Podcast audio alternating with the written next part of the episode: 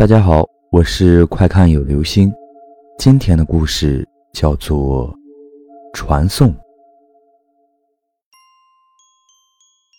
他很喜欢班上的一个女孩，对方长得漂亮又乖巧，老坐在窗边看着外面的世界。可是他从小就自闭害羞，不敢跟女孩说一句话，只是远远地看着她。他一直观察着女孩，知道她喜欢吃草莓。喜欢写诗，甚至知道他紧张的时候会皱眉头。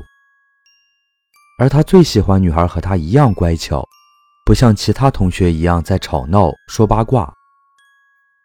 每天放学，他都会偷偷跟在女孩身后，目送着她回到那破旧的家。他知道女孩家境不好，可是他不在乎。后来他听到一个传说，晚上睡觉的时候。把睡衣反过来穿，半夜就会被传送到自己喜欢的人身边。他想了好久，终于鼓起了勇气，穿上了内外翻转的睡衣。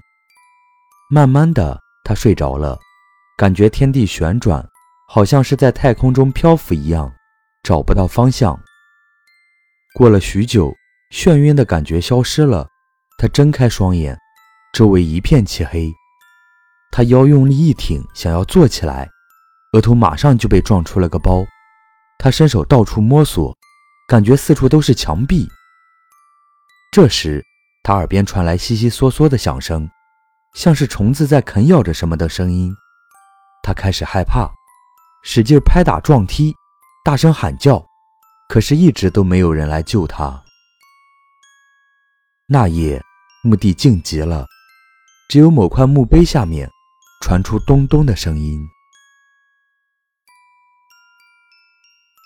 好了，这就是今天的故事，传送。